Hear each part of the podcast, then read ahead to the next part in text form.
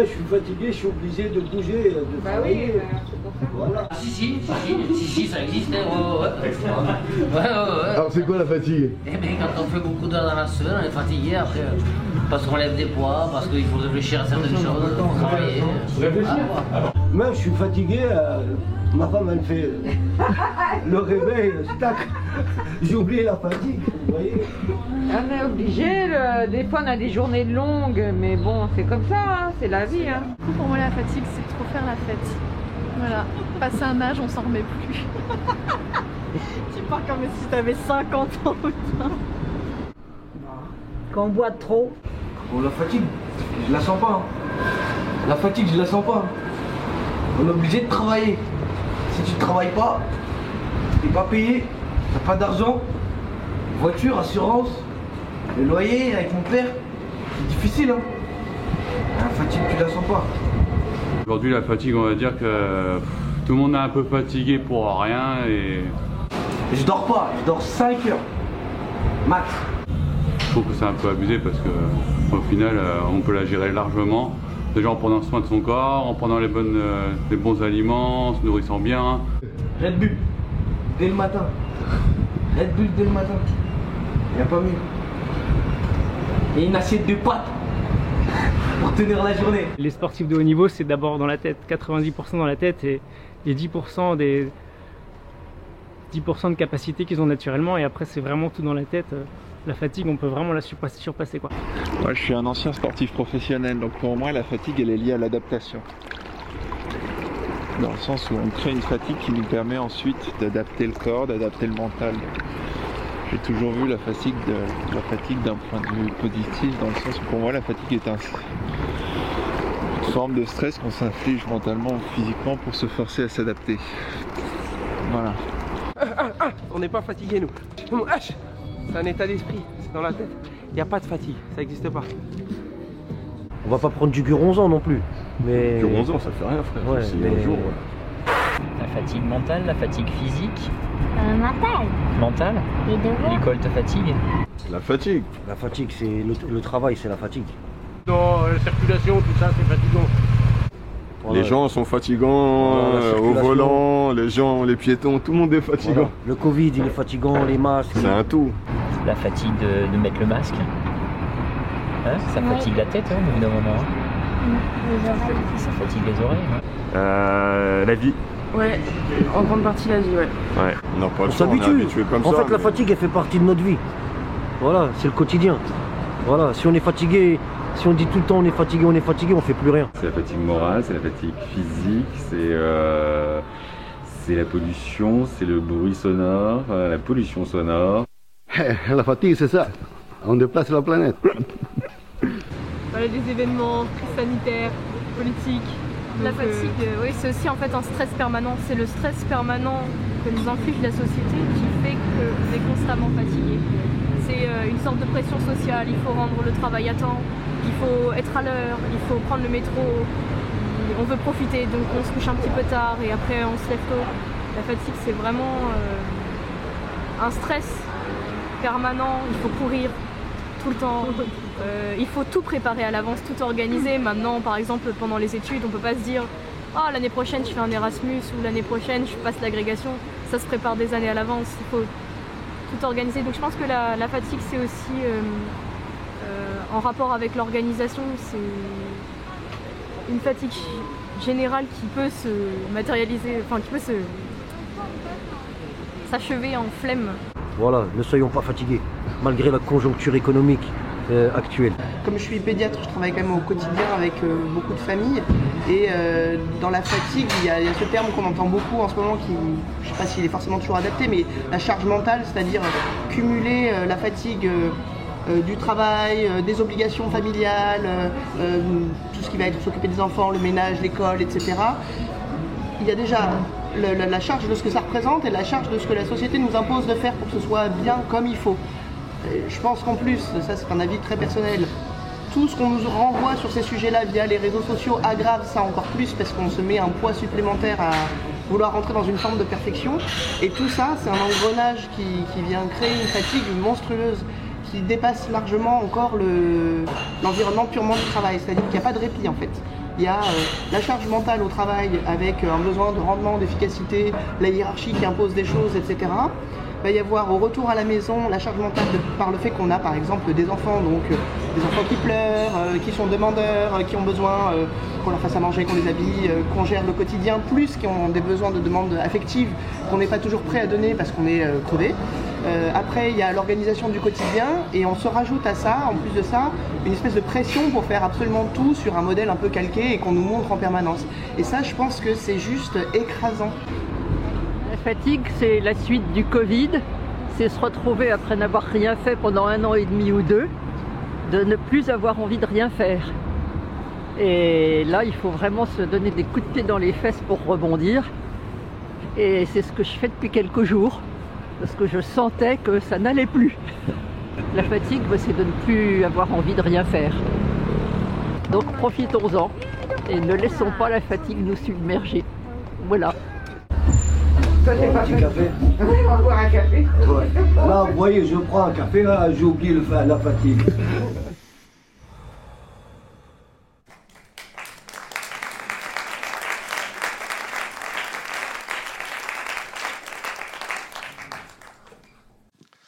Voilà, bonsoir. D'abord, je voudrais dire euh, un grand merci, je pense aussi de votre part, à Gary Gillet qui a réalisé ce montage où presque tout est dit. Donc, euh, comme on est fatigué, ben, euh, bonsoir, on se verra la prochaine fois.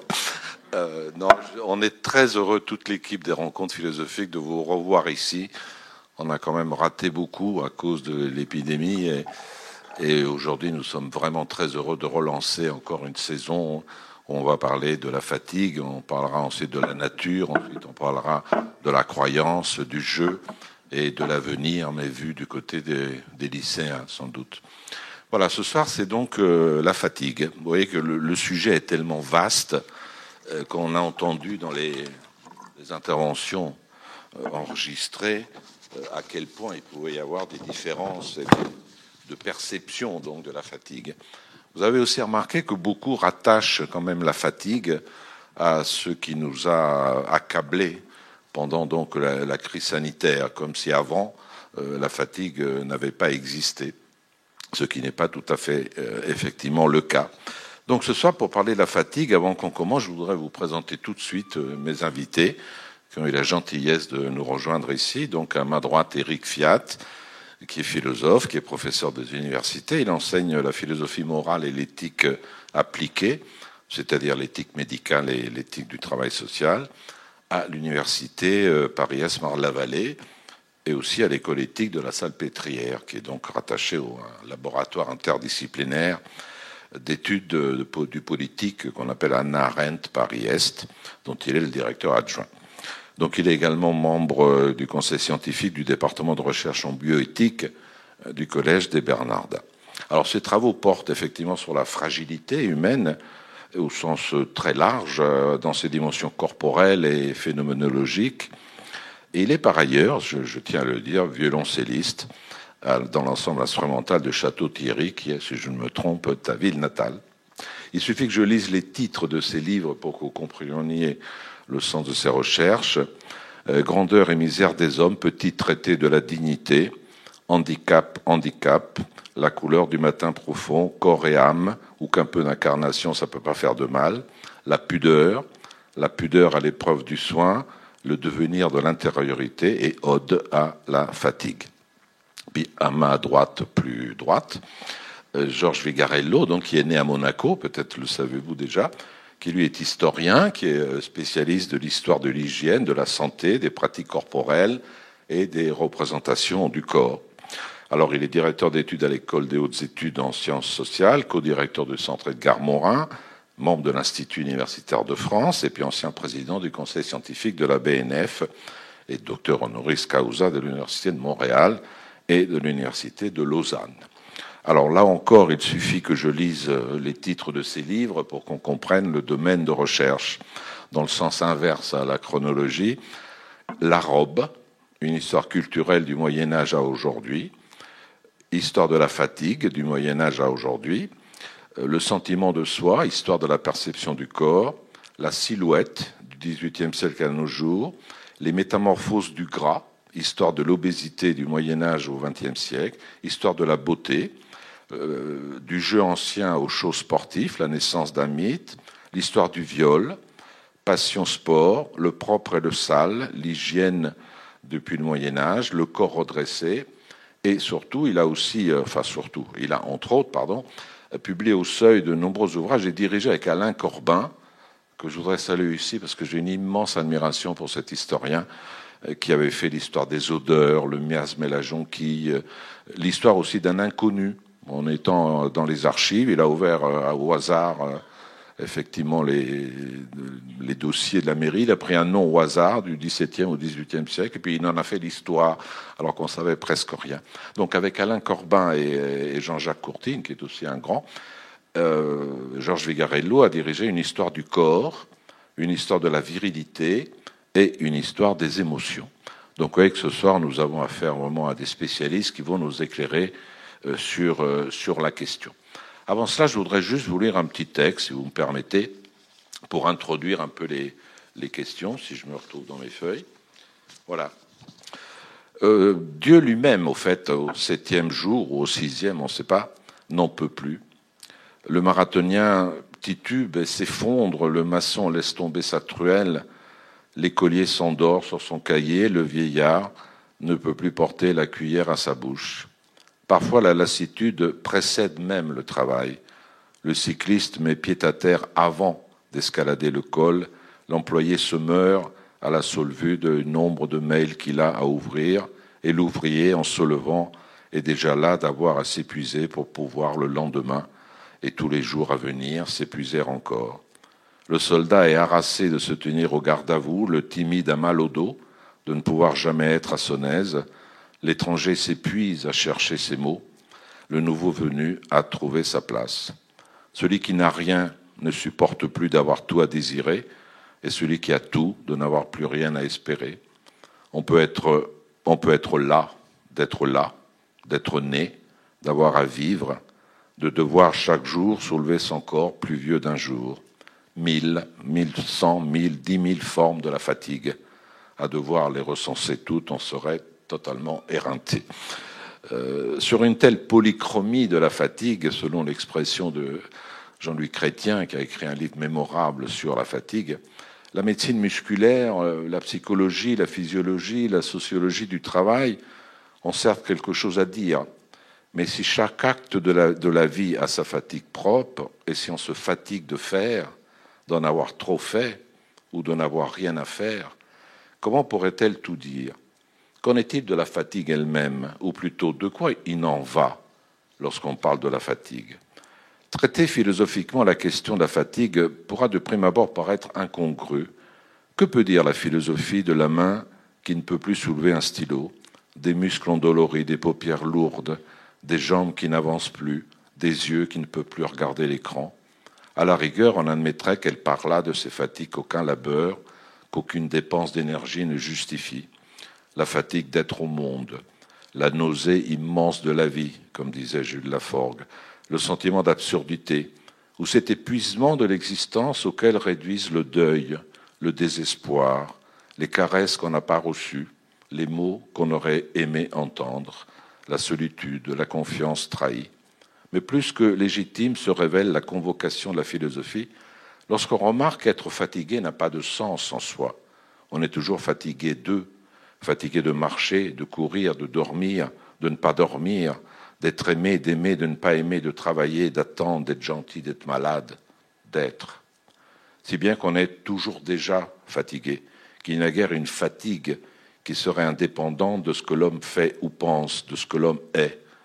La fatigue n'a pas de contraire, elle n'a ni début, elle ne peut être que la conséquence de l'effort, ni fin, car on ne peut pas faire que l'on n'ait plus rien à faire aussi n'est-elle pas quelque chose, mais une dimension de la condition humaine comme telle, dans laquelle se lisent les rapports au corps, le rapport au temps, le rapport à la mort, le rapport au sens et au non-sens, le rapport à autrui, le rapport à l'être et même le rapport à Dieu.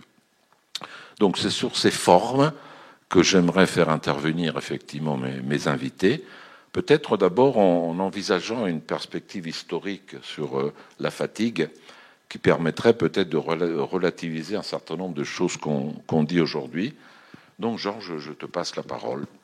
Merci beaucoup. Alors, d'abord, c'est un grand plaisir d'être euh, parmi vous pour des raisons que vous devinez, dans la mesure où j'ai l'impression euh, de ne pas être parti, ce qui est une satisfaction intime que je ne saurais cacher. Euh, par ailleurs, je trouve très important le film qui a été montré, de même que je trouve très important ce que vient de dire Robert Maggiori. Pourquoi important le film qui a été montré? Parce que on voit bien que certains mots qui sont utilisés par euh, les personnes interviewées sont des mots récents. Stress, charge mentale, c'est pas des mots qui étaient utilisés au Moyen Âge. Et je suis très sensible à ce qu'a dit Robert Maggiori lorsqu'il insiste sur ce qui peut avoir un rapport tout simplement avec la condition humaine, dont Eric euh, euh, Fiat parlera sans doute mieux que moi. Alors, ce que je voudrais faire rapidement, c'est euh, vraiment un parcours historique pour réfléchir sur la façon dont l'histoire nous montre comment les choses se sont construites pour que la fatigue apparaisse sous la forme que nous connaissons aujourd'hui. Qu'est-ce qui s'est passé? Quels sont les fils que l'on peut tirer? Qui nous permettent de comprendre notre contemporain C'est ça ma question. Alors, il y a évidemment dans cette question des préalables, la fatigue dont je parle, Robert Maggiori l'a très bien montré, c'est pas la fatigue liée à une maladie, c'est pas la fatigue par exemple liée je sais pas à une tuberculose ou à un cancer. Bon, la fatigue dont je parle, ça a été bien dit, c'est la fatigue qui est le résultat d'un engagement, le résultat de quelque chose, le résultat de ce qu'on pourrait appeler une dépense. C'est ça la fatigue dont je parle. Avec, une fois dit cela, on voit très bien qu'il y a quatre aspects que je ne développerai pas forcément contemporainement, mais il y a quatre aspects que on est contraint de prendre en compte. Le premier, c'est qu'est-ce qu'on entend par fatigue. Le deuxième, qui est lié au premier, c'est qu'est-ce qu'on peut faire pour surmonter euh, la fatigue. Le troisième, euh, c'est en quelque sorte euh, qui ça concerne. Est-ce que à une époque X, tout le monde est concerné par la fatigue ou pas? Voilà. Et le quatrième, c'est quand même, une fois que euh, on a dit tout cela, quelle, est la part la plus importante de la fatigue selon les périodes? Alors pour aller très vite, je dirais la chose suivante. Je ne veux pas euh, m'attarder sur les périodes anciennes, mais je pense que ça vaut la peine d'essayer de mettre en perspective assez rapidement la façon dont les repères ont évolué concernant la fatigue. Si vous posez la question au Moyen Âge, par exemple, bon, moi je sais qu'historiquement, j'aime bien commencer par ce qui est au fond une forme d'origine de, euh, de l'Occident. Si vous, si vous vous intéressez au Moyen Âge, vous voyez que la fatigue dont on parle, par exemple, c'est pas la fatigue du travailleur. Ça ne, ça ne, pose pas de problème. C'est encore moins la fatigue du serf. À la limite, on va dire, s'il se casse une jambe, c'est pas grave, etc. La fatigue dont on parle, c'est la fatigue du combattant, d'abord. Ensuite, c'est la fatigue du clerc, c'est-à-dire celui qui se sacrifie pour les autres. Et puis enfin, c'est la fatigue, je dirais, du voyageur et plus particulièrement du marchand. Et donc, vous avez du coup, ça c'est ce qui m'intéresse beaucoup en histoire. C'est quand on pose une question sur un objet, on peut être en mesure de dresser le profil d'une époque. Vous avez du coup ce qui est important à une époque, c'est-à-dire la défense de la cité, euh, l'alimentation de la cité, euh, le marchand, et la défense spirituelle de la cité. Vous voyez, du coup, vous avez un profil. Alors maintenant, comment on l'a défini? Rien à voir avec la façon dont on l'a défini aujourd'hui. Je ne veux pas être trop long, hein, mais on l'a défini par le fait que la fatigue, c'est ce qui nous fait perdre de la substance du corps. Et la substance médiévale, je suis désolé de faire ce type de rapprochement, c'est quand même de l'eau. C'est les, humeurs qui comptent. D'ailleurs, la preuve, vous voyez bien, quand ils sont fatigués, ils transpirent, c'est de l'eau qui sort. Euh, quand ils sont épuisés, ils sont pâles, etc. Bon. Et du coup, le fait de surmonter, euh, c'est boire. Euh, vous avez tout un imaginaire comme ça euh, qui consiste, pour les armées en particulier, à rafraîchir. Oui, on rafraîchit l'armée. Bon. Donc c'est là la manière de la de la faire en quelque sorte récupérer, remonter, etc. L'évaluation n'existe pas Moyen Âge, on ne sait pas. On vous dit bon, la fatigue, c'est quand on quand on marche beaucoup ou quand on met de l'intensité. C'est très important l'évaluation parce qu'un des problèmes évidemment aujourd'hui, c'est comment on évalue. Qu'est-ce que vous voyez, toute, la question de la pénibilité, c'est comment on évalue. Et ça, à la fois la question est posée au Moyen Âge et la réponse n'est absolument pas apportée. Et ce qui reste comme catégorie de fatigue, mon quatrième point, c'est le physique. Il n'y a, pas de, fatigue mentale. En revanche, passionnant, début 15e, Christine de Pison, à première, qui écrit La Cité des Dames. À la fin, elle dit J'étais fatiguée d'avoir écrit ce livre.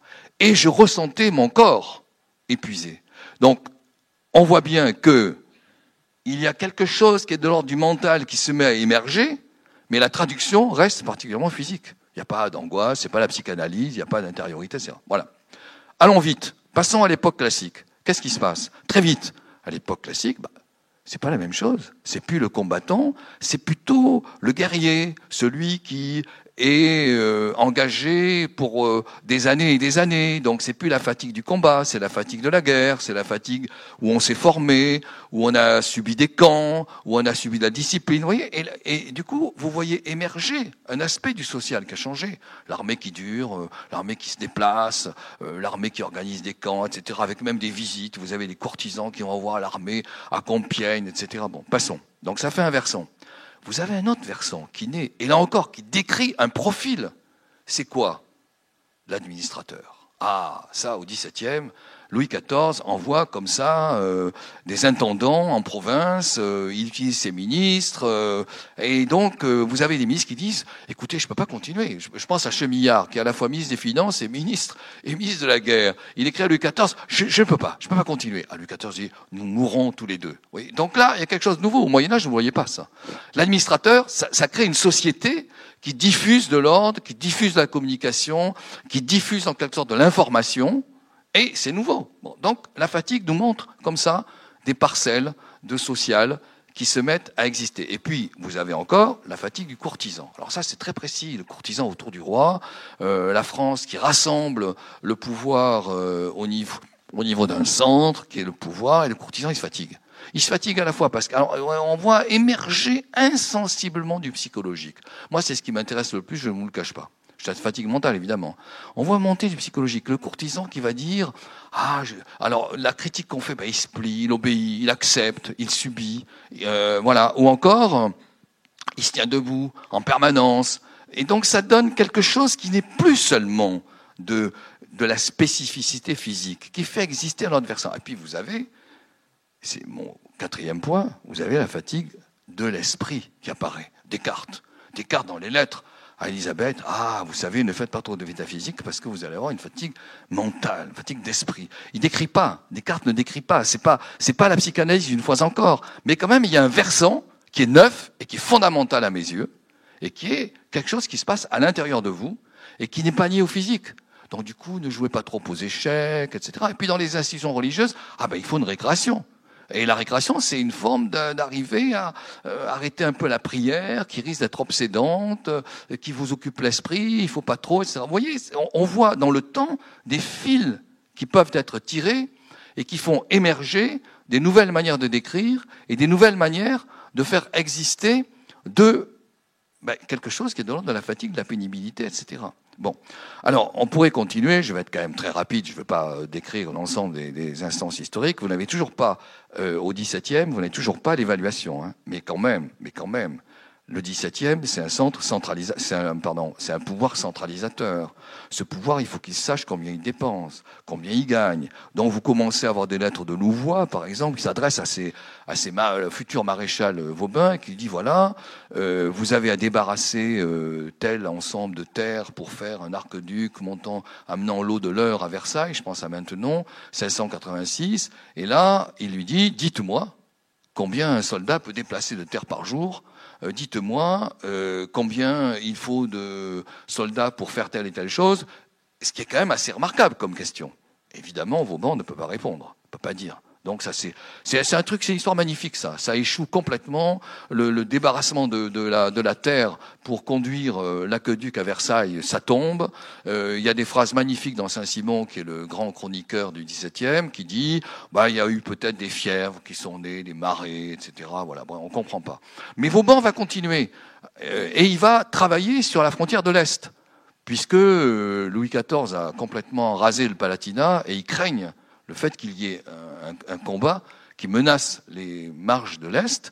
Et donc là, Vauban va quand même calculer de manière plus précise, il va s'installer, combien on peut terrasser, combien on peut, euh, faire circuler de, euh, euh, de brouettes par jour, quelle distance. Là encore, c'est flou, il n'a pas de réponse. Mais l'idée d'essayer de calculer, elle, elle est nouvelle et intéressante. Donc vous voyez ce qui progresse. C'est à la fois quelque chose qui est de l'ordre du psychologique, et en même temps, c'est quelque chose qui est de l'ordre du calcul, qui est de l'ordre, bon, pour dire les mots vite, et évidemment de façon caricaturale, c'est de l'ordre du rendement. Alors si je continue très vite, qu'est-ce qui est neuf au 18e Ah, ça renvoie à ce que disait Robert tout à l'heure. Ce qui est neuf au 18e, c'est quand même que les gens commencent à s'interroger sur ce qu'ils éprouvent. Et brusquement, vous avez des lettres, Madame du Défend, Madame d'Épinay, qui écrivent et qui disent Aujourd'hui, je me sens vraiment fatigué. Ne trouvez pas ça avant donc ça renvoie à quoi? Ça renvoie au fait que commence à paraître quelque chose qui est l'ordre d'une exigence de conscience, d'une exigence d'écoute, d'une exigence d'intériorité qui auparavant n'était pas. Et, et, nous sommes les enfants de ça. Vous voyez, c'est pour ça que faire de l'histoire, c'est intéressant. Parce qu'on comprend comment certaines complexités, certaines intériorisations se mettent à exister. Et ça va encore plus loin. Dire que vous avez donc, je me résume, cette apparition d'écoute. Moi, j'avais beaucoup travaillé quand j'avais écrit ce livre sur le sentiment de soi, histoire de la perception interne du corps, il y a une perception interne qui se met à exister alors qu'elle était beaucoup plus faible, voire quasiment effacée auparavant, vous avez ça, et puis vous avez, est-ce que je ne peux pas me lancer dans tel défi? Est-ce que je ne peux pas affronter telle chose? D'où des espaces qui étaient totalement inexistants et qui se mettent à émerger, à exister. Émerger, c'est le mot, le Mont Blanc. Le Mont Blanc n'existait pas. C'est une terre euh, qui sert à rien, euh, c'est stérile, euh, c'est froid, c'est dangereux, etc. Et puis le Mont Blanc, c'est pourquoi? Parce que c'est un défi. On peut calculer, on peut monter. de Saussure fait ça, vous voyez?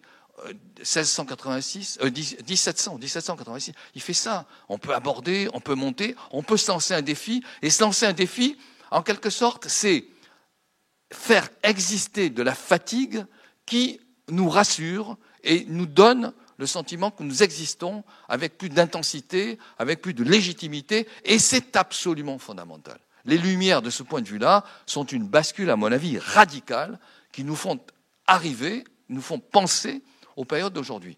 19e, vous voyez, je vais très vite parce qu'il y a plein de choses dont je ne parle pas. La fatigue aussi, elle est perçue de façon nouvelle au 18e. Hein. C'est les nerfs, c'est plus les humeurs, c'est les nerfs, qui, les nerfs qui lâchent, les nerfs qui tiennent pas. Donc il faut trouver des excitants, euh, il faut tendre le corps, il faut recourir au froid. Je ne parle pas de tout ça parce qu'on n'en finirait pas. Passons au 19e. Et brusquement, le 19e, c'est une nouvelle société. C'est un nouvel espace. C'est un nouveau milieu. Machines, euh, euh, usines, industrie, ouvriers épuisés. Que faire? Que faire? Alors, évidemment, il y a une relative indifférence à l'égard de l'épuisement ouvrier au 19e. Il ne faut pas se faire d'illusions. Mais en même temps, il y a une préoccupation. Donc vous commencez à voir des enquêtes. Je pense en particulier, j'en parlais tout à l'heure quand on discutait avec les lycéens, vous avez en particulier euh, l'Académie des sciences morales et politiques qui lance une grande enquête. Voyez, l'État se sent responsable, qui lance une grande enquête sur, alors les ouvriers, qu'est-ce que ça donne? Et puis le fameux rapport Villermé, Louis-René Villermé, tableau physique et moral des ouvriers en France. Et qu'est-ce qu'il voit, euh, euh, machin, comment il s'appelle, euh, Villermé? Bah, Il s'interroge sur, un nouveau type de représentation de la fatigue. À savoir, c'est plus les nerfs, mais c'est l'énergie. C'est-à-dire que c'est le, fait que l'oxygène, ça brûle et ça crée de la mécanique exactement comme la machine à vapeur. Donc qu'est-ce qu'il voit? Ils sont voûtés, ils n'ont plus de poitrine, ils sont complètement écrasés, ils sont exsangues, etc. Vous voyez Et les enfants, les enfants dans la même situation. Donc il faut arriver à faire en sorte que ces générations ne dépérissent pas parce qu'elles se trouvent coincées, euh, en quelque sorte diminuées, et dans une certaine mesure dégénérées. Ça, c'est tout à fait neuf au 19e. Ce qui est neuf, c'est la représentation du corps, je l'ai dit, je n'y reviens pas, énergie. Et ce qui est neuf, c'est une population qui se met à être de plus en plus visible et sur laquelle on s'interroge. Alors qu'au Moyen Âge, on ne s'interrogeait pas du tout sur cette population. Avant-dernier point, et après, j'en terminerai avec un parcours historique qui est quasiment caricatural. Avant-dernier point, c'est le suivant.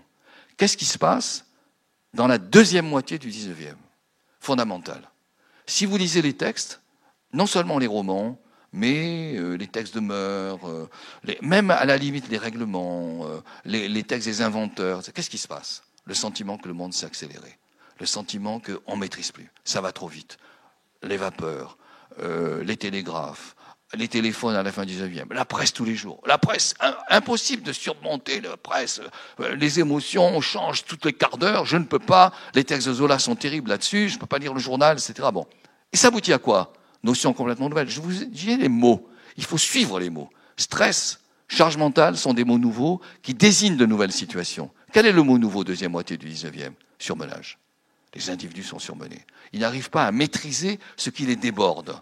Quelle est la maladie? Neurasthénie. Vous voyez, la, fameuse maladie qui a été magnifiquement analysée par le père de Proust, Antonin Proust, qui écrit l'hygiène du neurasthénique. Parce qu'ils sont tellement débordés qu'ils ils tombent. Il, y a des phrases magnifiques chez Maupassant. Je ne peux pas me lever le matin, euh, je ne peux pas bouger. Vous voyez, donc ça, c'est une fatigue qui est quand même liée à quelque chose qui est de l'ordre de la dépense, mais c'est pas la dépense au sens de l'engagement physique, c'est la dépense au sens de l'accentuation de la sensation, l'accentuation, le débordement des sollicitations, le débordement de lumière, le débordement en quelque sorte, je dirais, de, de demandes nerveuses, etc. Ça, c'est complètement neuf. Donc les mots, c'est complètement neuf. Et je pense que si on continue, évidemment, il se passe quelque chose qui est fondamentalement de plus en plus psychologique dans les sociétés d'aujourd'hui. Je vais très vite, bien entendu, et du coup, euh, je schématise de manière quasiment euh, discutable. Ce qui se passe, si j'en viens à mon dernier point, c'est quand même que les individus s'écoutent de plus en plus. Il y a une psychologisation qui a considérablement monté. En s'écoutant de plus en plus, ils ont le sentiment que leur condition est d'emblée une condition de fatigue. Et moi, ce qui me passionne, et je terminerai là-dessus, ce qui me passionne, parce que ça renvoie sans doute à une discussion que nous pouvons avoir avec, avec Eric, ce qui me passionne, c'est la chose suivante. Si vous comparez, je ne veux pas être long, hein, mais si vous comparez les descriptions dans le cadre de la guerre, les descriptions faites par euh, les soldats, et que vous comparez deux situations extrêmes, quasi insupportables, la retraite de Russie et la situation des tranchées un siècle plus tard. Retraite de Russie, je cite toujours le livre du sergent euh, Bourgogne, qui lui décrit évidemment un épuisement terrible, si vous voulez. Bon, le froid, le manque de nourriture, et ce sur quoi insiste le sergent Bourgogne, c'est d'une part cela, bon, cette forme d'épuisement euh, qui était quasiment euh, inconnue jusque-là, mais c'est aussi le fait qu'il y a du coup des moments de grandissement c'est-à-dire des moments où on peut euh, avoir une générosité alors qu'on est en train de mourir, on donne sa, ration, ou encore, je citais tout à l'heure euh, les pontonniers de la Bérésina qui se sacrifient parce que il faut que le, convoi puisse passer, donc ils sont dans l'eau gelée, etc. et ils peuvent pas surmonter. Très bien. Si vous lisez les témoignages des poilus, un siècle plus tard, les témoignages des poilus, euh, je pense en particulier à ce livre extraordinaire, La peur de Gabriel Chevalier témoignage j'ai pas lu, c'est ça, bien entendu. Épuisement total, sacrifice, euh, magnifique. Mais c'est aussi autre chose. Et ça, ça nous concerne. Témoignage pas lu, c'est. Gabriel Chevalier, c'est magnifique ce point de vue-là. Qu'est-ce qu'il dit? On nous épuise tellement que nous, pouvons plus, nous ne pouvons plus penser à nous-mêmes. Nous n'avons plus d'autonomie. Nous n'existons pas. Je n'existe plus. Je suis un animal. Je perds en quelque sorte mon moi. Ça, c'est complètement neuf. Vous voyez? Donc, si je tire le fil, c'est quand même une indiscutable montée du psychologique, c'est une indiscutable montée de l'attention à soi, c'est une indiscutable montée de l'insistance portée sur l'autonomie. Alors j'ajouterais, on pourrait décrire le stress, etc., je ne veux pas le faire, j'ajouterais que la charge mentale, c'est précisément l'accentuation de la pression de type psychologique.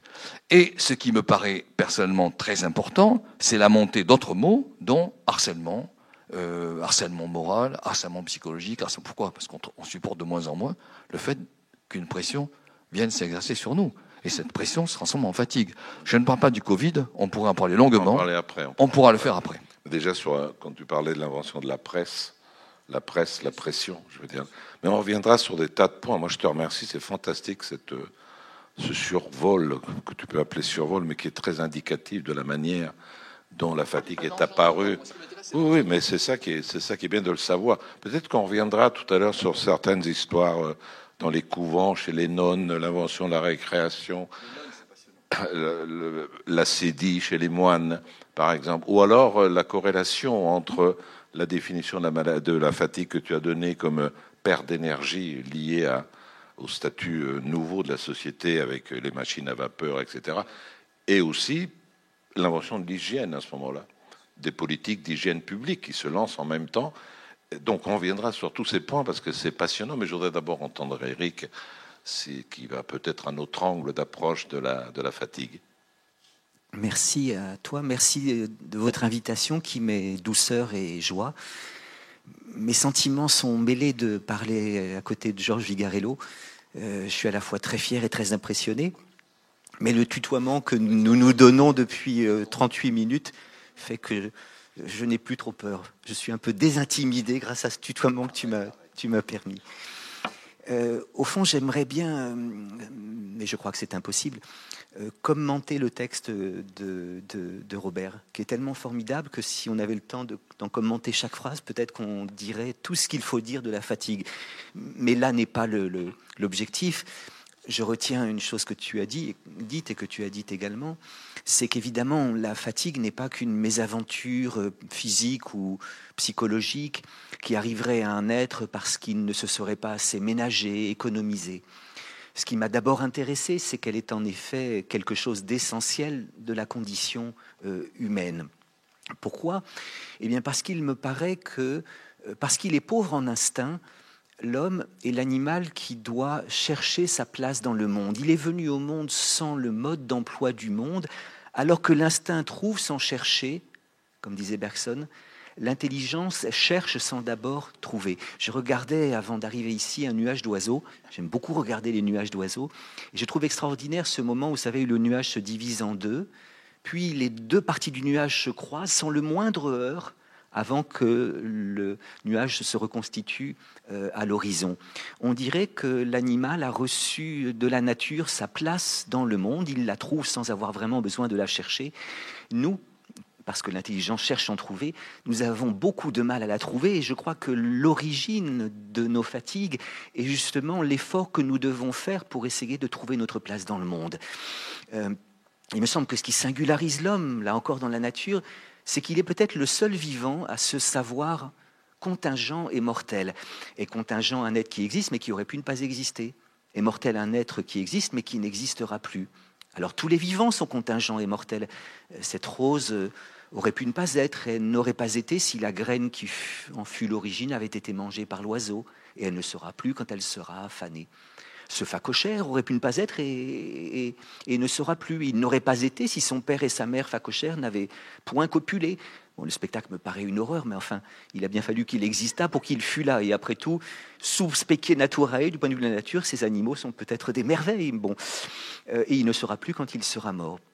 Nous aussi, nous sommes contingents et mortels. Vous auriez pu ne pas être et vous n'auriez pas été si votre mère n'avait pas rencontré votre père, si la conversation qu'ils eurent n'avait pas pris le tour un peu charmant qu'elle a pris, euh, si neuf mois avant votre naissance, il ne s'était rien passé. Qu'il se passe quelque chose est nécessaire, mais n'est pas suffisant à ce que vous existiez. Car si après la joie paternelle, euh, eh bien, dans la course des spermatozoïdes à l'ovule, ça n'avait pas été ce spermatozoïde-là qui serait arrivé en premier, eh bien, vous n'auriez pas été. Quel dommage.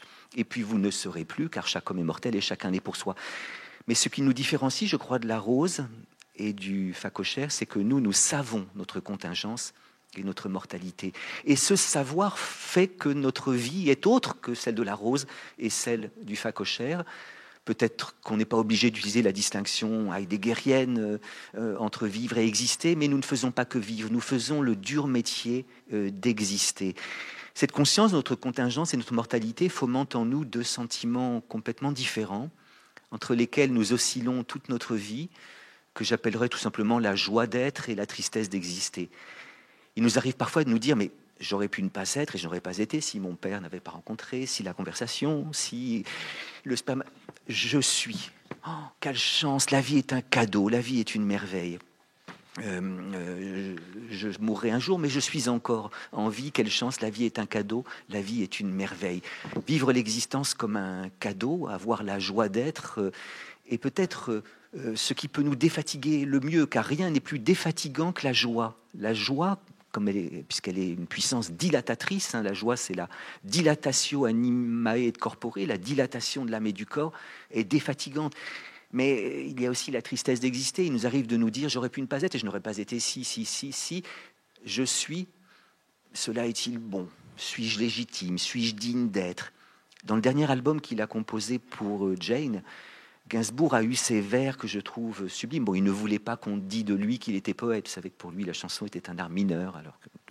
Et pourtant, c'est de la poésie. Avec cette difficulté d'être, on se dit qu'il aurait mieux valu peut-être ne jamais naître le sentiment d'une existence usurpée, n'est-ce pas? Et, puis nous nous disons, pour parodier Gainsbourg, qu'un jour nous allons mourir. Est-ce que cela vaut le coup de vivre encore avec cette difficulté d'être? Il vaudrait mieux peut-être déjà ne plus être. Toute notre vie, nous oscillons entre un moment où nous vivons l'existence comme un cadeau et le moment où nous vivons comme un fardeau. et c'est cette oscillation qui fait que nous sommes voués à la fatigue. Euh, l'humanité n'est pas dans l'homme comme la circularité dans le cercle, ou, la roséité dans la rose, ou la facochéricité dans le facochère. Euh, euh, l'humanité est une tâche, une tâche. C'est-à-dire que nous ne sommes pas fatigués simplement par les tâches de la vie, mais par la vie comme tâche, car la vie n'est pas qu'une vie, elle est une existence. Si ce n'était pas clair, vous me le diriez. Et voilà pourquoi elle est en effet euh, euh, quelque chose qui fait partie de notre condition, mais en effet, elle a des couleurs différentes, elle est bigarrée, tu as employé un beau mot pour le dire, euh, et l'histoire le montre formidablement bien, mais peut-être aussi la, la, philosophie, car il me semble, à, à première proposition, qu'il existe de bonnes fatigues, de mauvaises fatigues et des fatigues qui ne sont ni bonnes ni mauvaises, euh, dont peut-être nous pouvons tirer quelques leçons. Oui, il existe des bonnes fatigues, et fort heureusement, et j'espère que vous les connaissez. La bonne fatigue, c'est la fatigue du sportif vainqueur. C'est la fatigue des amoureux qui ont cueilli toute la nuit dans les bras l'un de l'autre les doux fruits d'amour. C'est la fatigue du travailleur qui aime son travail et qui, à la fin de la journée ou de la semaine, a l'impression du devoir accompli, du travail bien fait. Évidemment, ces trois personnages sont fatigués, car euh, pour gagner le match, euh, pour s'aimer longuement, pour bien faire son travail, il a fallu donner beaucoup de force. Oui, mais la joie de la victoire pour le premier, la joie de l'amour partagé pour le deuxième, ce que Kant appellerait peut-être le plaisir moral du devoir accompli, n'est-ce pas? Eh bien, cela fait qu'on n'a pas besoin de dormir longtemps pour euh, refaire à nouveau ce dur métier d'exister qui n'est pas si dur, n'est-ce pas? Car là encore, la joie est dilatatrice. Hein. Euh, il n'a presque plus de force, celui qui a couru 80 minutes après un ballon rond ou, 80 minutes après un ballon ovale. Et pourtant, la joie de la victoire fait que, les quelques forces qui sont là sont dilatées. Il peut faire un tour d'honneur, une troisième mi-temps. Euh, après une nuit d'amour, bien sûr, nous avons peu dormi, mais nous y repensons et nous espérons peut-être une autre. Rien n'est plus défatigant qu'une joie. Euh, voilà pourquoi La Fontaine est le plus grand poète de la joie. Il l'a bien dit, ce côté dilaté. À ces mots, le corbeau ne se sent pas de joie, il ouvre un large bec et laisse tomber sa proie. Alors, d'accord que j'ai sucré un vers, c'est à ces mots, le corbeau ne se sent pas de joie, et pour montrer sa belle voix, il ouvre un large bec. Et je sais bien que s'il ouvre un large bec, c'est parce que le renard l'a invité à chanter, si votre ramage. Mais même s'il ne l'avait pas flatté, euh, même s'il n'avait pas invité à chanter, même s'il n'y avait pas eu de, libido camemberti chez le renard euh, et de ruse, je suis sûr que quand on ne se sent pas de joie, quand on ne se sent pas de joie, on est dilaté, ouvert. C'est la dilatation de la du corps et, les quelques forces qui restent sont dilatées. Alors dans le travail aussi, bon, il y a quelque chose. Bon, euh, et au fond, la bonne fatigue, c'est une fatigue qui trouvera son remède dans le repos parce qu'on va dormir du sommeil du juste. Et le sommeil du juste est un sommeil qui n'a pas besoin d'être très long pour être réparateur. On n'a même pas besoin de vraiment dormir. La bonne fatigue, c'est une fatigue du corps et non point de l'âme. Hein. L'âme est presque rafraîchie par la joie de la victoire, la joie de l'amour ou le plaisir moral du travail euh, bien fait. Les bonnes fatigues sont aussi les fatigues qu'on se choisit, alors que les fatigues qu'on nous impose sont généralement mauvaises. Eh bien, je vous souhaite ces bonnes euh, fatigues, mais malheureusement, euh, je sais que beaucoup de notre contemporains, quand ils parlent de la fatigue, la voient plutôt comme une chose mauvaise. Par symétrie, on peut penser aux sportifs vaincus, à l'amoureux qui n'est pas victorieux, n'en disons pas trop, aux travailleurs, je crois qu'il y en a de plus en plus, qui, même à la fin de la journée et à la fin de la semaine, a l'impression du travail mal fait ou du devoir inaccompli, n'est-ce pas? Et en effet, l'angoisse est rétractatrice, et Baudelaire est le plus grand poète de l'angoisse, quand le ciel bas et lourd pèse comme un couvercle. L'angoisse, c'est la rétractatio animae et corpori. Et la mauvaise fatigue est une fatigue et du corps et de l'âme. C'est une fatigue qui, qui, fait que l'âme en est lassée. Euh, et le problème de cette mauvaise fatigue, c'est qu'elle ne retrouve même pas dans le repos son remède. On va au repos pour essayer de retrouver quelque chose comme la joie d'exister, on ne trouve pas, car on va dormir du sommeil de l'injuste. Et le sommeil de l'injuste, hein, on bâtit cette expression par symétrie, est un sommeil qui n'est pas réparateur. Euh, la mauvaise fatigue, c'est aussi le fatigue du dépressif qui se couche tôt, qui se lève tard, mais qui n'arrive pas à remédier à cette fatigue. Euh, euh, le sommeil de l'injuste est un sommeil. Alors, c'est soit le sommeil dans lequel on tombe comme une masse, après on ne sait plus où on est. C'est pas le sommeil dans lequel on se glisse voluptueusement comme Montaigne, vous savez, qui aimait tellement dormir qu'il se faisait réveiller pour voir à quel point c'est agréable de se rendormir. Ou comme Philippe Noiret dans Alexandre le Bienheureux, vous savez, euh, c'est un homme que sa femme fait beaucoup travailler, puis à un moment elle meurt, et puis euh, euh, tout le village vient serrer la main de l'endeuillé. Que vas-tu faire, Alexandre? Réponse de Noiret, avec sa voix de violoncelle ou de basson. Dormir. Dormir. Et vous savez qu'il se couche et il a un système de poulie absolument extraordinaire. Et la mauvaise fatigue, c'est une fatigue dans laquelle on tombe comme une masse, et c'est aussi une fatigue traversée de moments d'insomnie. Et on cherche une plage fraîche sur l'oreiller, elle ne le reste pas longtemps. C'est ce que Baudelaire appelle ces vagues terreurs de nos affreuses nuits qui compriment notre cœur comme un papier qu'on froisse. Bon. Et alors, le, ce qui est terrible dans cette mauvaise fatigue, en effet, bah oui, c'est qu'on ne voit pas quel remède lui, lui donner. Et je crois qu'elle est très présente chez beaucoup de travailleurs aujourd'hui, parce que euh, en effet, tout s'est accéléré, tu le dis, et, et encore plus depuis l'époque que tu, que, tu, disais. Je dirais que dans le monde d'aujourd'hui, qui est un monde de la concurrence et de la performance, comme dit Aragon, rien n'est jamais acquis à l'homme, ni sa joie, ni sa tristesse, ni son cœur. Et en effet, euh, euh, notre monde est un monde qui s'accélère, est un monde ondoyant, divers, incertain, liquide, euh, où on somme le travailleur de s'adapter de manière permanente à un monde impermanent. Adapte-toi ou crève. Et c'est ça qui est épuisant. Je dirais que la situation du travailleur aujourd'hui, c'est, vous savez, l'animal qui symbolise l'adaptation, c'est le caméléon. Or, on dit qu'un caméléon qu'on met sur un patchwork devient fou. Ben oui. Mais je dirais que nous autres euh, hommes d'aujourd'hui, notre situation est pire que celle du caméléon. On est comme des caméléons mis sur des kaléidoscopes. Parce que tout change très vite.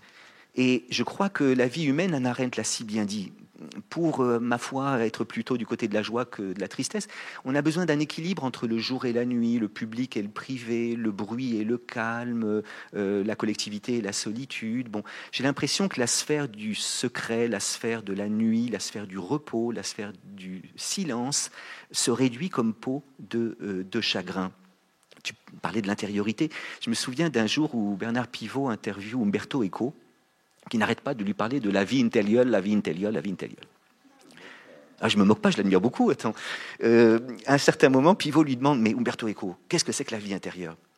Alors, Umberto, toujours un peu cabotin, fait semblant de réfléchir et tout d'un coup dit La vie intérieure, c'est là où il n'y a pas les téléphones. Et il explique que pour pouvoir écrire, il allait sur une petite île de, Méditerranée où il n'y avait pas le téléphone.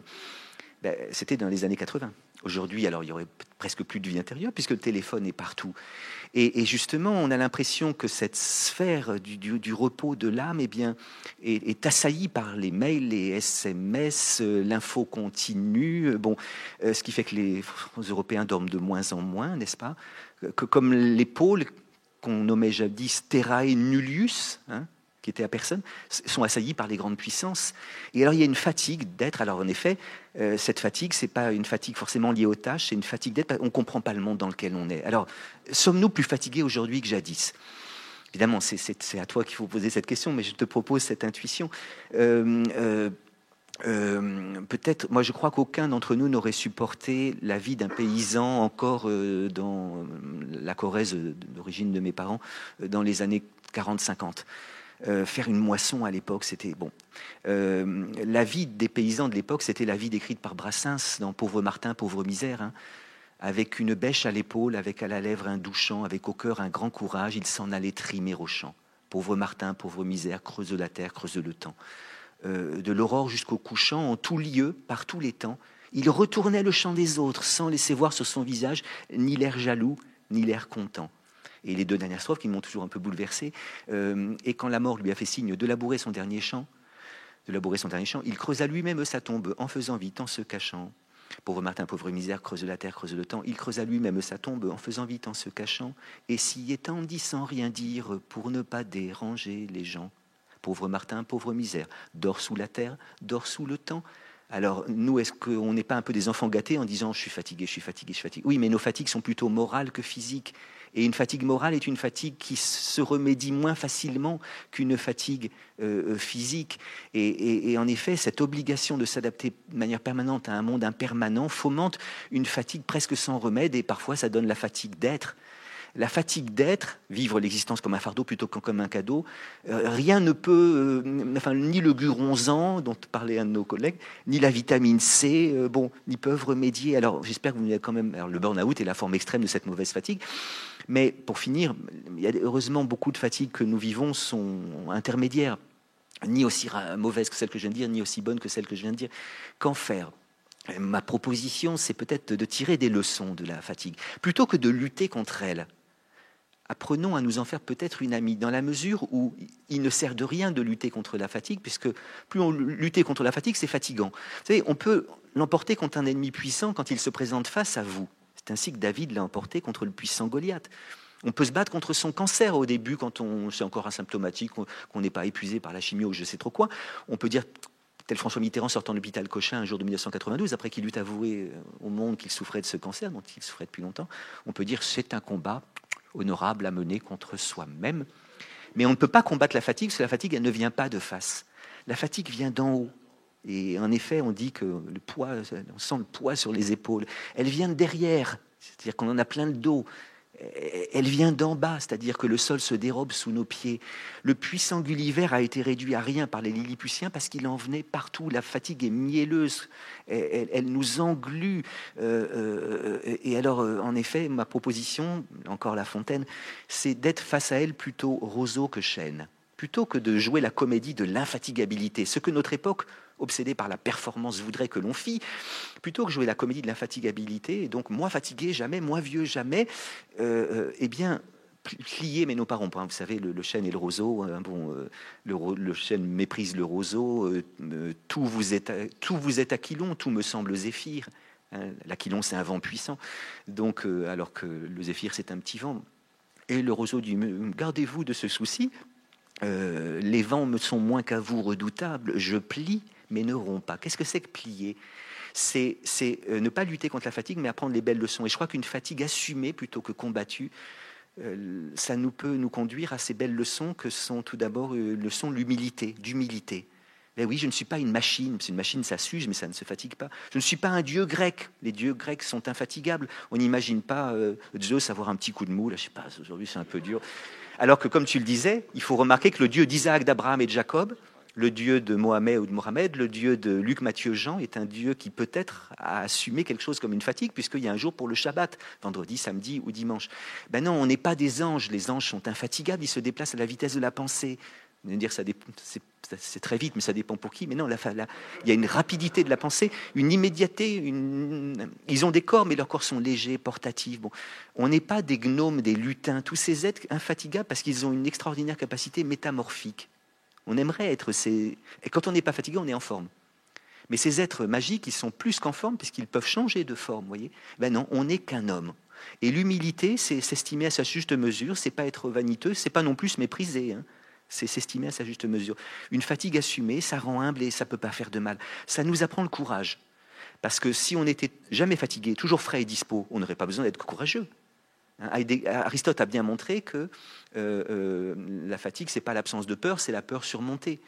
Si pour être fatigué, il fallait, si pour être courageux, il fallait ne jamais avoir peur, les pierres seraient paresseuses. Et c'est donc euh, toute la, toute la, le courage est dans le malgré, disait Jean Kelevitch, dans le malgré, malgré ma peur, malgré ma fatigue. Oui, ça nous apprend le courage. La fatigue assumée, ça nous apprend la rêverie. Plutôt que, que lutter, allez, j'ai un rapport plus doux à moi-même, au monde, euh, et, aux autres.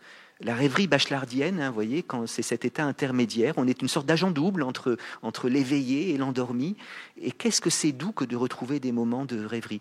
Et puis enfin, euh, je pense qu'il faut prendre le risque de la fatigue parce que, d'accord, les autres sont fatigants, comme l'a dit Anno, un interviewé. Euh, mais en même temps, je crois que ce qui restera peut-être plus beau de nous quand on quittera ce monde, c'est peut-être qu'on se fatigue pour les autres On peut être fatigué par les autres, mais on peut aussi se fatiguer pour les autres. Et, euh, se fatiguer pour les autres, oui, il, restera des, rides, des poches sous les yeux, une courbure, mais parce que j'ai essayé d'alléger ton fardeau dans, le monde. J'essaie de faire que ton existence soit un cadeau plutôt qu'un fardeau. Euh, je veux dire par là que s'économiser, se réserver, s'épargner, c'est pas du tout un remède à la fatigue, c'est un symptôme de fatigue. Faut vraiment pas aimer la vie pour ne pas prendre le risque de la fatigue, pour se réserver, s'épargner, s'économiser. Euh, eh bien, c'est pas c'est pas bien vivre. Alors évidemment, faut pas être prodigue de soi. Faut être généreux. La générosité, c'est la juste mesure entre l'avarice et la prodigalité. Mais je crois qu'un peu de fatigue, ça peut pas faire de mal.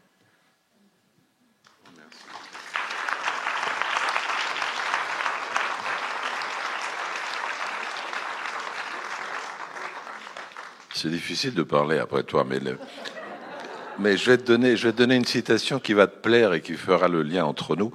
D'autant que cette citation me vient de Charlotte quand on travaillait sur la, sur la fatigue. Elle avait trouvé une citation de Peter Hanke euh, qui est extrait de l'essai sur la fatigue et tu vas adorer cette citation sur la bonne fatigue. Fatigue au regard clair. C'est le monde qui se raconte lui-même en silence, absolument sans parole à moi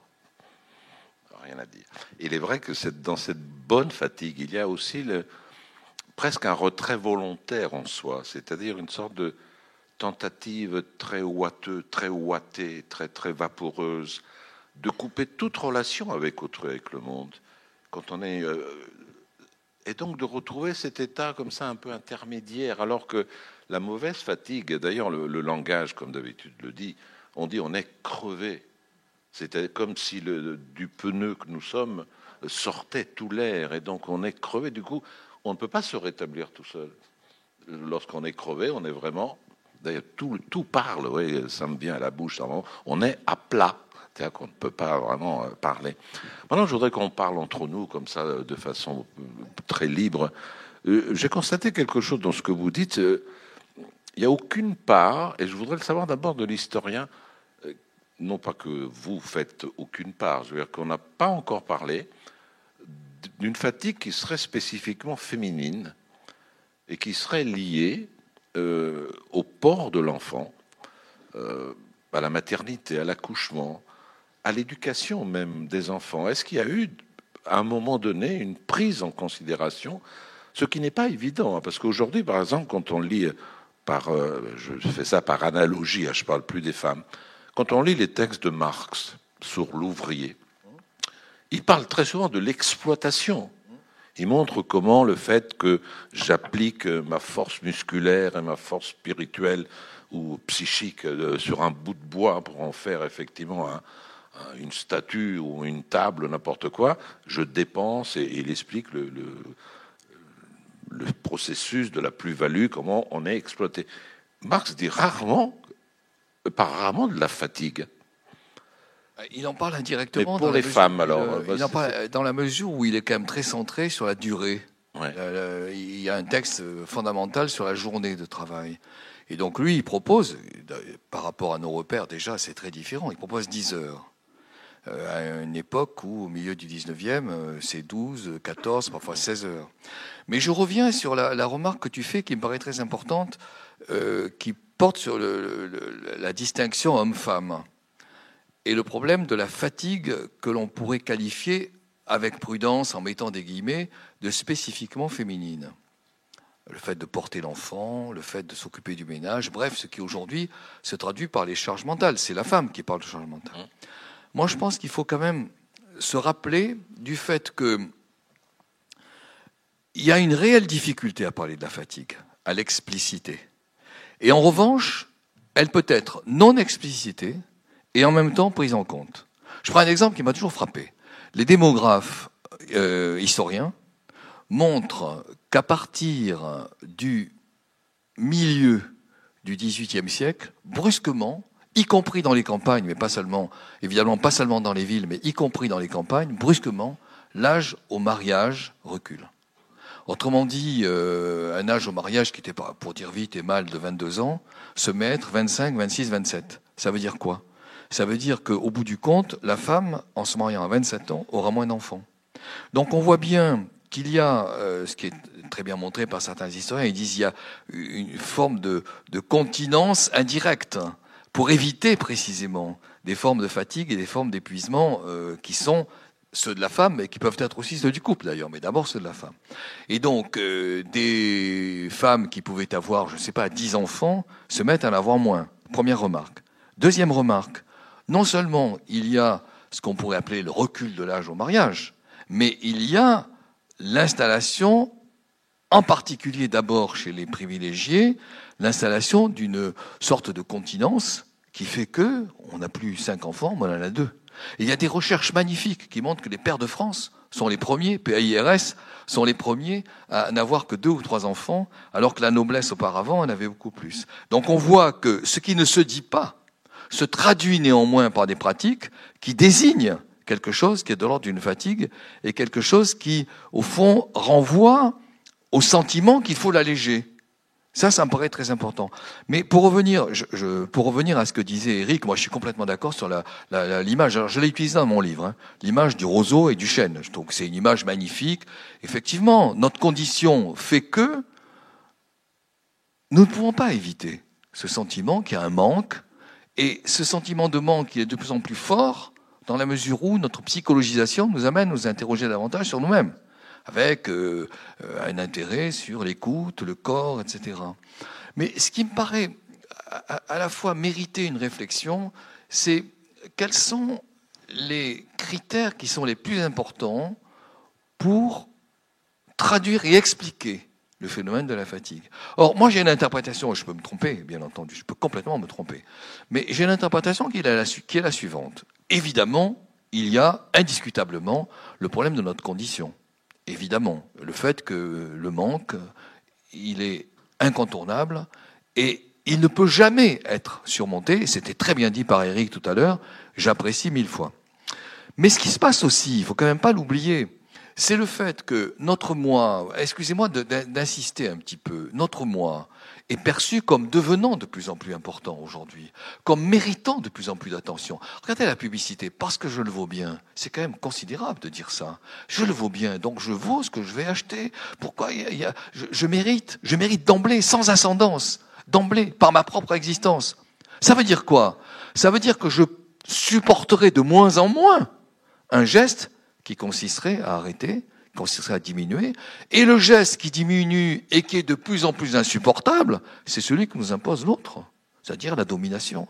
Moi, je trouve que nos sociétés sont des sociétés où les individus supportent de moins en moins, à juste titre, pas à juste titre, c'est pas le problème, mais supportent de moins en moins le fait d'être arrêtés dans leur propre initiative, dans leur propre amplitude, dans leur propre décision. Et je prends un exemple magnifiquement montré par les psychologues. Je pense en particulier au travail de Yves Clos. Yves Clos s'interroge sur les nouveaux gestes du travail. Ce pas des gestes d'effort, évidemment. Euh, doucher euh, dans, un supermarché euh, un produit, c'est un geste très simple.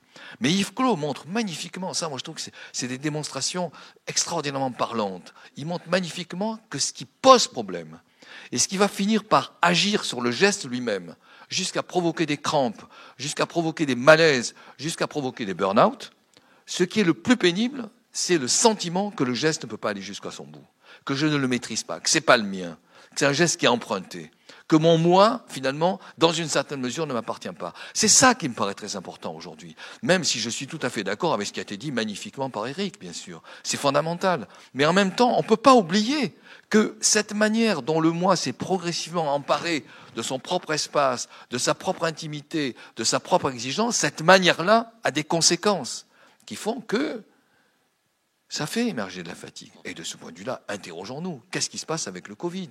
Qu'est-ce qui se passe avec le Covid? Euh, le, confinement qui euh, arrête notre propre espace, le, limite. Le confinement qui arrête notre propre temps. On ne peut pas prévoir, on peut pas.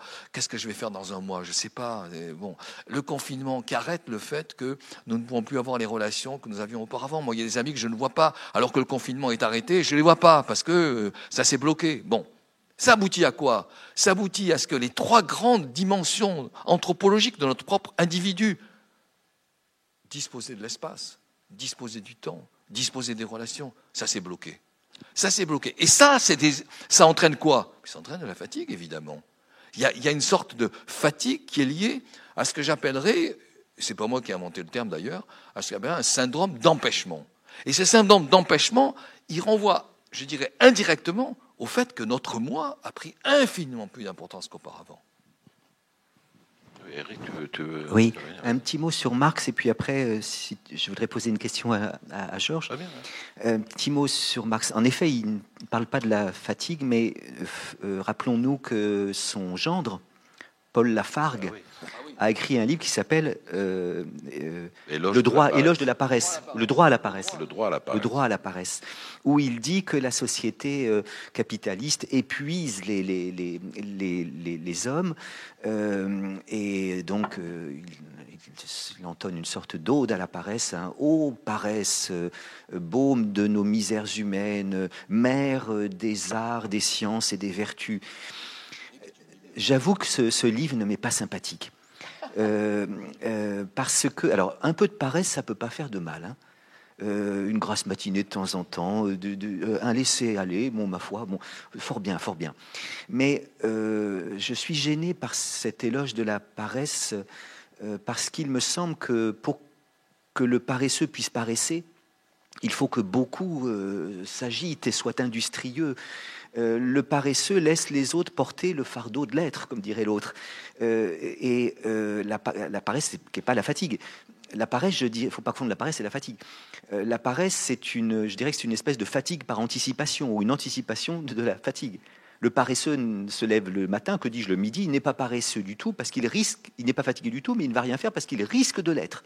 Et ce que craignent les plus paresseux des paresseux, c'est même pas la fatigue, c'est la possibilité de la possibilité de la possibilité de la fatigue. Euh, je répète que, d'ailleurs, euh, euh, le film Alexandre le Bienheureux que j'évoquais, je me demande si Noiret, enfin Alexandre, est paresseux ou fatigué. Alors au début, il est vraiment fatigué parce qu'il a du sommeil à récupérer. Sa femme le fait trimer depuis très longtemps. Et après, il va se lever, mais tout le monde se dit ça y est, il va enfin se remettre au travail. Non, il va prendre le temps de prendre son temps et il va contempler le monde. Et alors c'est merveilleux parce qu'il fait ce que nous avons oublié de faire, prendre le temps de musarder, de faire l'école buissonnière, euh, de, se promener. Euh, et la promenade, c'est autre chose que la randonnée, hein, parce que le système capitaliste récupère tout. Et donc on va faire des, groupes de randonneurs. Enfin passons. Euh, le promeneur, c'est celui qui est l'océanographe des flaques, le, géographe des brindilles. il, il il musarde. Bon, et c'est merveilleux. Mais voilà le moment où Alexandre rencontre Agathe, où Noiret rencontre Marlène Jobert. Et euh, au moment où ils vont se marier, elle a le geste qu'avait la première femme de, d'Alexandre, parce que lui, il dit Voulez-vous prendre pour épouse, pour époux? Alors elle dit oui. On s'adresse à lui Voulez-vous prendre pour épouse? Et il, rêve. Comment hein? Puis à ce moment-là, elle fait ce geste comme ça. Et là, il dit non. Et là, je comprends pas, parce que bon, c'est un peu, un peu osé ce que je vais dire, mais quand on a la possibilité d'épouser euh, Marlène Jobert, euh, le film date de 68, on dit pas non. Et surtout, ah bah. là, il devient paresseux parce qu'il va refuser de se fatiguer pour elle. Vous voyez, bon. Et, donc, je ne crois pas qu'on se sorte de système par la paresse. Il faut euh, le, système épuisant et le système néolibéral est encore plus épuisant. Et, alors, j'en viens à ma question. il me semble que ce qui nous fatigue aussi beaucoup c'est que notre travail est plus un emploi qu'un métier et que on nous impose d'en changer plusieurs fois. On ne mesure pas à quel point à l'époque le monde a changé. Quand on est passé d'une époque où il y avait 95% de chances ou de risque qu'un homme fit le même métier que son père, à une époque où il y a 95% de chances ou de risque qu'il fasse un tout autre métier, voire qu'il change plusieurs fois de métier. Alors, ne soyons pas nostalgiques le geste nostalgique est toujours précédé d'un geste d'idéalisation du passé. C'est pas vrai que c'était mieux avant, parce que dans ces sociétés traditionnelles, eh bien, on n'avait pas le choix d'inventer les chemins de sa vie. Fils de, cordonnier, tu serais cordonnier. Fils de roi, tu serais roi. Fils de paysan, tu seras paysan. Là, on a inventé une mobilité qui est une chance. Mais cette mobilité peut se payer par le prix. Désapproprie. Qui désapproprie, tu vois. On revient au thème hein, de tout à l'heure. C'est ça. Et alors, ma question, c'est justement, es-tu d'accord avec l'analyse tocquevillienne euh, que j'ai relu pour ce livre, Tocqueville, alors parle pas de la fatigue là encore, mais on donne peut-être une explication. Ils ont le passage de l'ancien régime au nouveau régime, dit Tocqueville, c'est le passage d'un régime où il y avait des privilèges, un régime où, où on affirme l'égalisation des conditions. Et alors voilà ce qu'il dit ils ont aboli les privilèges de quelques-uns, ils vont rencontrer la concurrence de tous. Et, justement, il fut une époque, par exemple, les âges. Bon, bah, il y avait un âge où la séduction c'était terminé. Bon, là, on a l'impression qu'il faut qu'on soit euh, toute sa vie euh, entrepreneur de, son corps et de son, et, de son âme. Euh, est-ce que l'une des sources de nos fatigues contemporaines, c'est pas justement la, transformation du. Parce que quand on a un métier, bon, il peut être fatigant, mais on en connaît les recettes. Mon grand-père, qui était cordonnier, a fait à peu près les mêmes gestes toute sa vie. Alors, il était peut-être fatigué, mais il les aimait. Et là, il faut s'adapter, s'adapter. Et alors, cette concurrence euh, de, de, de, de, tous, est-ce que, est-ce que tu partages les analyses de Tocqueville ou est-ce que tu as des, des, des, écarts Si tu permets, moi je vais revenir là-dessus parce que c'est une question très importante, mais je voudrais reprendre un instant euh, l'affaire de Marx et l'affaire de Lafargue. Alors, Marx, pour moi, ne parle pas directement de la fatigue, mais quand vous le lisez, en particulier les fameux passages dont je parlais tout à l'heure sur la journée de travail, quand vous lisez avec attention, c'était ce qu'évoquait Robert tout à l'heure, à savoir le fait que, au fond, euh, on, lui, ôte toute possibilité d'exister. Il est aliéné, toute, toute possibilité de fatigue, je veux dire toute possibilité de faire. Il devient autre, ça devient une machine comme les machines sur lesquelles il travaille. C'est ça le vrai problème de Marx, c'est-à-dire l'individu transformé en objet. Bon, et donc du coup, la fatigue n'apparaît pas au premier plan. En revanche, sur la Fargue, moi je trouve que c'est un exemple magnifique parce qu'il me semble que euh, la FARC d'abord est complètement utopiste parce qu'il dit on peut travailler trois heures par jour, mais il n'explique pas comment. Il ne dit pas euh, ce qui permet à la société de travailler trois heures par jour. Ça, il ne l'explique pas. Simplement, il laisse entendre qu'il y a de plus en plus de pouvoir, de possibles, industrie, etc. Bon, mais je pense que la FARC traduit quelque chose qui est euh, l'émergence de, d'un droit de l'individu de disposer de lui, de, de, de pouvoir s'appartenir, etc. Il fait émerger ça, je trouve, quelqu'un comme Lafargue. Et en cela, son livre devient, à mes yeux, relativement intéressant, même si c'est un livre de parfaite utopie. Alors, j'en viens maintenant à ce que tu évoquais tout à l'heure concernant euh, le, problème de Tocqueville. Je, moi, je suis assez d'accord avec ça. Je pense que Tocqueville signifie que par rapport à l'ancien régime, ce qui est proposé, c'est une sorte d'ouverture où tout devient possible, avec l'accroissement inévitable de la concurrence, mais avec l'accroissement de ce qui va s'affirmer très fortement au XXe, à savoir le choix. Le choix est ouvert. Euh, je suis. Euh, alors, bien sûr, il y a aussi les affaires de Musset. Je croyais que je pouvais, et puis je ne peux pas. Bon, l'enfant du siècle. Mais le choix est ouvert. Et donc, ce choix qui est ouvert, par rapport à tous ces possibles, j'en choisis certains, je n'ai pas pu en choisir d'autres, et ça, ça entraîne de la difficulté, magnifiquement montrée un siècle plus tard par Pérec. Qu'est-ce que c'est qui est au cœur des choses en Pérec en 1960 Mais je peux tout choisir, la, société s'ouvre à moi, et le couple qu'il met en scène, c'est un couple qui s'épuise. Parce qu'il choisit, mais après il est, déçu. Et c'est le fameux texte de Alain, Alain La fatigue d'être soi. Tu vois, c'est ce que, au, fond, quand on tire le fil qui part de Tocqueville, on arrive à ça. Mais ce que je veux dire, moi, en plus, je m'excuse d'y revenir, c'est qu'au-delà de ce problème de l'impuissance à arriver à choisir, au-delà de cela, nos sociétés viennent s'inscrire, viennent griffer quelque chose qui est dans notre propre appartenance. Tu vois? Et ça, c'est douloureux. Et ça devient plus douloureux qu'auparavant. Ben, à propos de ça, justement, tu parlais tout à l'heure d'un certain nombre d'amélioration, de, techniques amélioratives de la pénibilité du geste du travail.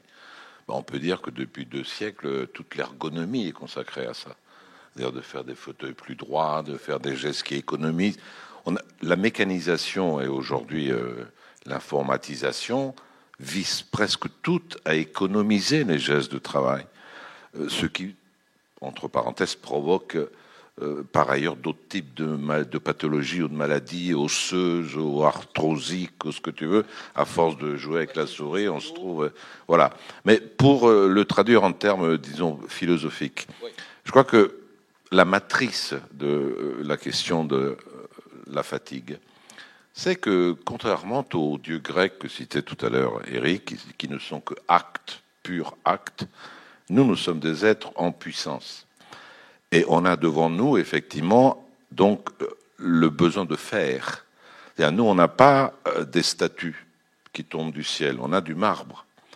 Et donc, il faut que la main et le corps travaillent le marbre pour transformer ce qui est en puissance en acte. Si tout était en acte, il n'y aurait aucune fatigue nulle part. C'est pour ça que ma petite hypothèse, c'est que l'origine de la fatigue, elle est historico-géographique. Elle est historique parce que la fatigue est liée à la temporalité. Parce qu'il faut le temps de faire la statue, ou de, scier le bois, ou de faire la chaise. Et pourquoi euh, la géographie? Parce qu'il n'y aurait point de fatigue, comme dirait Eric, s'il n'y avait pas la distance à parcourir. C'est parce que l'objet, parce que la chaise, elle est à 4 mètres, et si je dois aller la chercher, je dois parcourir à 4 mètres. Parce que la route, elle est pentue. Et si je dois aller en haut chercher mon lait, ben, je vais être fatigué. Donc, euh, s'il n'y avait ni monde, ni être, il n'y aurait pas de fatigue. C'est pour ça que la fatigue, elle est inhérente à ce que l'homme est. Donc, Ah, mais je euh, suis complètement d'accord. Non, elle, elle est, elle est consubstantiellement liée à l'existence humaine. Mais je pense qu'il faut ajouter, et ça me paraît très important, ce qui a changé également concernant les problèmes techniques, ce qui a changé dans la période moderne. Il me semble que nous sommes passés de ce que j'appellerais un gestuel d'effort à un gestuel de contrôle. Et ce gestuel de contrôle, il entraîne précisément des dépenses. Alors, on, on le voit très bien. Moi, j'avais travaillé ça et ça m'avait absolument passionné. On le voit très bien comment émergent de nouvelles fatigues lorsque se posent de manière frontale des questions de conduite. Par exemple, conduire un camion pour aller livrer, euh, passer la nuit, etc. Ou encore euh, euh, Lindbergh qui traverse l'Atlantique et qui analyse heure après heure ce qu'il éprouve. Mais c'est un, travail de contrôle qu'il fait. C'est pas du tout un travail de dépense physique. Il casse pas du bois, il il perce pas les marbres, etc. Mais c'est ça qui me paraît original aujourd'hui. C'est-à-dire que le, le gestuel d'effort est un gestuel de dépense, un gestuel de dépense extraordinairement varié, dont, par exemple, combien d'informations suis-je en mesure de gérer face à l'écran de micro-ordinateur Tu vois? Et ça, ça complique considérablement et ça renvoie, du coup, à quelque chose qui est mental. Et la charge mentale, c'est au bout du compte ce genre de problème qui est mis en jeu. Mais moi, je voulais aller plus précisément. Aujourd'hui, on tente par tous les moyens de t'éviter les gestes sais pas, dans la conduite de voiture. Avant, au moins, tu changeais de vitesse, tu faisais des choses. Bon, là, maintenant, tu te mets comme ça. Donc, la fatigue, ben, ça laisse place à un autre type, peut-être, de fatigue. Mais il y a même une pub qui est à mourir de rire quand on voit cet homme qui a une maison totalement connectée. Donc, il n'a plus rien à faire, ni ouvrir la porte du garage, ni ouvrir les portes, ni allumer les lumières, ni mettre le poulet dans le four, rien. Lui, il balade et tout est connecté, ça se fait tout seul.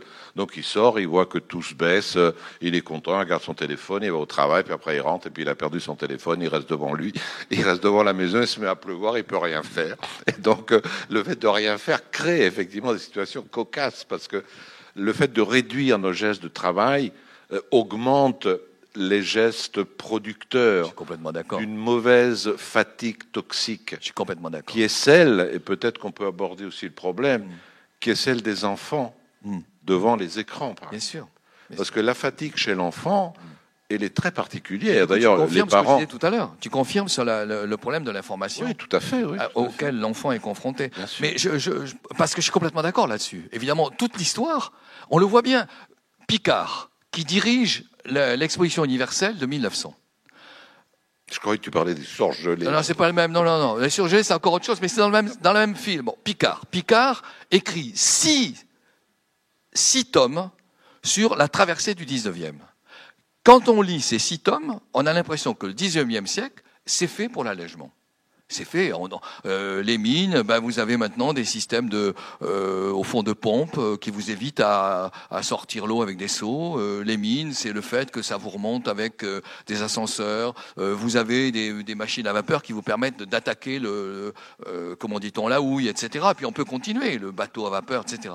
Donc Picard, c'est magnifique parce que vous lisez ces six tomes et vous avez l'impression que nous rentrons enfin dans un monde qui s'est totalement allégé on peut continuer. Tu as tout à fait raison sur le fait que le contrôle, c'est aussi un secteur qui va de plus en plus s'alléger. Mais continuons. Si nous, travaillons sur, sur nos instruments, ceux-là par exemple, que je sors de ma poche, que je sors de ma poche avec difficulté parce que je l'ai enfoui complètement, je le sors. Qu'est-ce que c'est ça? Ben, C'est un appel, euh, c'est une, nécessité de répondre. Tu vois, nous sommes quand même, nous continuons à exister, quoi qu'il en soit, pour des raisons relationnelles, pour des raisons techniques, nous continuons d'exister dans des exigences de contrôle.